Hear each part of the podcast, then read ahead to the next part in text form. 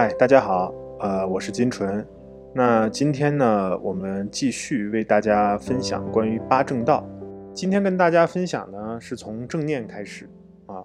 那我相信啊，在讲开始之前，我我问大家几个这样的一个问题：大家有没有在生活当中啊遇到过这样的事情？就比如说，呃，我们都经历过这样的，应该找手机或是找钥匙这样一个过程。甚至是有的朋友手里拿着手机，或者手机就在你的包包里面，你还在问周边的人去找手机，哎，这样的事情你有经历过吗？啊，这是第一个。还还有一个呢，就是说，我想问一下大家，你们有没有说在连续在工作的一个状态当中啊，脑子里突然出现了一些事情，把你给打断了，然后导致你无法再继续下去？哦，这个是。大家有没有经历过呢？那还有呢，就是说，嗯，当我们在跟同事在上班的时候，或是跟朋友在聊天的时候，啊，我们彼此在交流、在沟通，呃，但是，呃，我们好像并没有听到你的对方在表达或是在说什么，呃，经常会有那样的一个恍惚或是走神儿的一个状态。诶，这个大家有经历过吗？再说一个。或是我们在晚上啊，在睡觉之前，我相信现在很多朋友都面临这样的问题，就无无法快速入睡，就躺下来以后呢，也不知道什么原因，就是睡不着。呃，自己其实内心也清楚，我要保证睡眠啊，这个反而越想越睡不着。这样的事情，我相信大家也都有经历过。那像以上啊，我问大家的这些问题。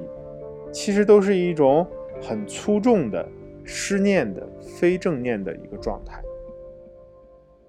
那当然有粗就有细，那当然还有一些更细微的状态，我在这里呢就没有跟大家去分享。呃，因为我相信大部分的人啊，我们还是没有经过这样的禅修或是正念啊冥想的训练，所以微细的在这里先不多说。啊，就是这样的一个粗重的这样的一个状态。我相信大家也都有经历过，对不对？好，那问题来了，那到底什么是正念呢？那我今天分享的正念到底是什么呢？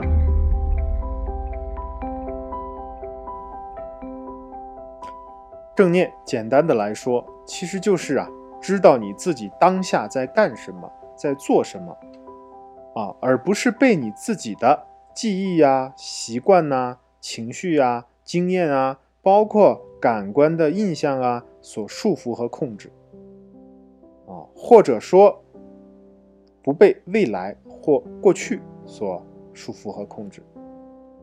那你看，我们想一下，当你不被这些所控制的时候，你又知道你自己在干什么的时候，那这个状态是什么状态呢？对了，这就是当下，这也是我们最近这。二十来年，呃，经常会听到的四个字儿“活在当下”。那，嗯，这个“活在当下”说起来真的特别简单啊。我们经常会听到有一些课程里，啊，有一些培训的机构，啊，都在去讲我们要活在当下啊，这样的各种的一些倡导跟宣扬。但是呢，真正能活在当下的有几个呢？所以。当我们的每一个念头啊，跟当下发生的事情紧紧的结合在一起，那就是对自己的任何的情绪和念头都有了知，了了分明。这个就是活在当下。当然呢，这样说起来好像我们理解一下啊，还是能想得通的。但这个状态，我们讲这个知行合一的这个状态，是需要我们自己真刀真枪的实践去落实去。干的，啊！你不训练自己，你不去，嗯，通过方法来去找到这个感觉和状态的时候，完全靠记忆去记，啊，是很难入心的。这也是说，为什么我们的修行啊，就如同，嗯，怎么说呢？就像我们的一个工作一样，一定要脚踏实地的去经历，然后去干，去干这些繁琐的小的事情，积攒起来的经验，你才会扎根儿。啊，你才会记忆深刻。其实修行也是这样，它不是说你在这天天呃这个听听音频、看看书啊，好像就理解了。那这个只停留在闻思修的什么阶段啊？听闻的阶段，这种听闻只能解决一些粗浅的、一些呃表面的这样的一些烦恼，它没法去嗯解决我们深刻的或者是说呃很深入的烦恼啊，这个是很难去解决的，需要我们要在努力闻思考修正，它是一个过程。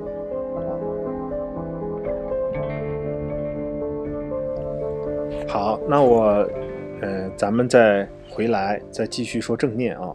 那当你啊，这个不在当下的时候，这种状态，我相信大家平时应该都是这样的，有经历过的，对，呃，那这个不在当下的啊，没有正念的一个状态是什么样的状态？我这里一说，我相信大家就会明白，那一刻我们都是会被什么？被你的情绪啊，或是一些不好的想法呀所影响着。啊，你的脑子里经常会飘现出一些过去的、未来的，啊，没过去曾经发生过的，未来还没有经历的这样的一些事情。那当这些事情出现的时候，你是不是会发现，你的脑子里有一些，我们的脑袋里啊出现的这些东西，就会导致我们开始有情绪。这个情绪呢，可能是对过去的一些懊悔，或是一些呃不开心的一些过往。那对未来的呢？可能就是大部分就是一些忧虑啊，一些担心啊，一些担忧啊，未来还没有发生的事情。你看，当我们这颗心活在当下的时候，没有在当下的时候，他就会抓取这些过去跟未来的啊这样的一些情绪和东西来影响我们现在。那你看多多得不偿失啊啊！我们当下这么美好的一个状态，但是呢，因为我们没有这样的一个呃。算是一个体验，或是没有一个这样的一个嗯经历的时候，你就很难去啊调整自己，真正的活在当下，啊有点难。所以当我们的脑袋啊是这样的，我们的这个脑海里、脑袋里面呢是不能空闲的。这个怎么理解呢？就是当你脑子里不装当下的时候，它就一定会装什么过去跟未来，啊，它就有点像。嗯，像什么呢？就是它必须被填充满。就我们的脑袋永远都是这样的，就它不停的在思考，不停的在分别，啊，不停的在去运作，啊，这些所有的脑海里的神经元细胞啊，之前不停的这种介质的刺激，就导致你的这个记忆啊和你的感官啊，不断的发生这样的一些连接啊，刺激内心的不断的想法出现。那为什么我们在禅修、在正念的时候，在呃？去训练自己的时候，尽量是找找一个安静的环境啊。首先，耳根、眼、耳、鼻、舌、身、意的耳根得到了清净啊。那闭上我们的眼睛啊。有的地方，像我以前教大家的时候呢，是找到一个临界状态啊，就是说睁三分闭七分，微微的这样的一个放松的状态。你看，把眼根同时也关掉了。那这个时候我们又没有吃东西啊，那这舌根关掉了。那气味呢，就是很正常的一个空气的啊环境里的味道，鼻根关掉了，所以这个尽量的啊眼耳鼻舌身意六根，尽量的一根一根的去让它停止，停止这样的一个链接，或是跟我们大脑之间的一个对话，啊，它不去受外在的刺激的时候，你的大脑自然而然就慢下来了，就休息了。所以这个时候只有我们的一根呢，也就是我们脑海，我们的心脑在作用。这个一根不停的再去啊，再去，嗯，运作吧。所以你看，我们这个心，我们这个脑也好，这里心跟脑暂不做区别啊。我们把它先当成一个东西，这个时候它就好像一直需要被填充，一直被填满的这样的一个状态啊，它就很难去休息。所以这时候我们就呃出现了一个方法，就是我提起呃之前教大家禅修当中运用到的一个方法，就是观呼吸。啊这个就是可以来去调整，甚至是说在拴住我们这颗躁动和嗯混乱的这样的一个新的一个状态。那正念就是这样。那我们需要让自己跟当下紧密的结合在一起，而不是靠嗯过去跟生活在过去和未来里。嗯，那我们呢？这颗心也是这样的。所以你看，当你停留在过去跟未来的时候，可能会有一些快乐的、呃好的、幸福的场景出现，但我相信这种，嗯，快乐跟幸福的场景的妄想啊，还是少数的。我们对那种痛苦的、对你不能放手的，或是对你那个固有的这种担忧的啊，这种事情，其实还是更多的。呃，在这里就多说一句。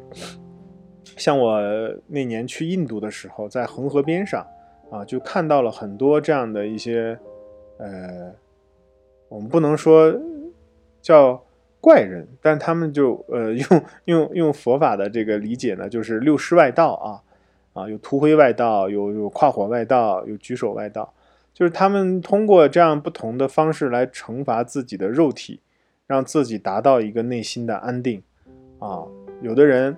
呃，我见过那个特别呃严重的一个，就是他举左手啊，举了三十年没有放下来，这个这个三十年不放下来的这只左手，已经干嘛？已经开始失去它的功能了，就是它你会发现它已经动不了了，它的指甲特别的长，然后开始弯曲，这只手一直在举着，它都永远不放下来，睡觉的时候它也不放下来，就一直向上举，因为在他们这个外道的。呃，理解当中认为，所有的苦难，所有的心理的不呃不自由，都是由你的身体的不自由所影响跟带来的，所以他们需要靠这样的一个方法，靠这样的一个极端的苦行的一个方式啊，来干嘛？来去修正自己的身体，来去克服自己身体带来的这种嗯对心的不自由的影响啊，这个是很很厉害的。还有一部分人呢，就是。靠吸食大麻，啊，在这里我一定要郑重的说，就是我们禅修也好，我们可能有到国外啊，到有一些吸食大麻，呃，合法的国家啊去也好，啊，这个吸食大麻，通过吸食麻醉品、吸食大麻来获得的那种安定，或是自由，或是内心的一个空的一个状态，是完全不可取的。所以，我们还是要通过你正常的这种修持，每天的。二十四小时当中的这样的训练啊，来获得这样的安定和自由啊，不可以依靠外在的这种麻醉品。这样的麻醉品真的只会让我们依赖它，但不会让我们内心真正得到快乐跟安详啊。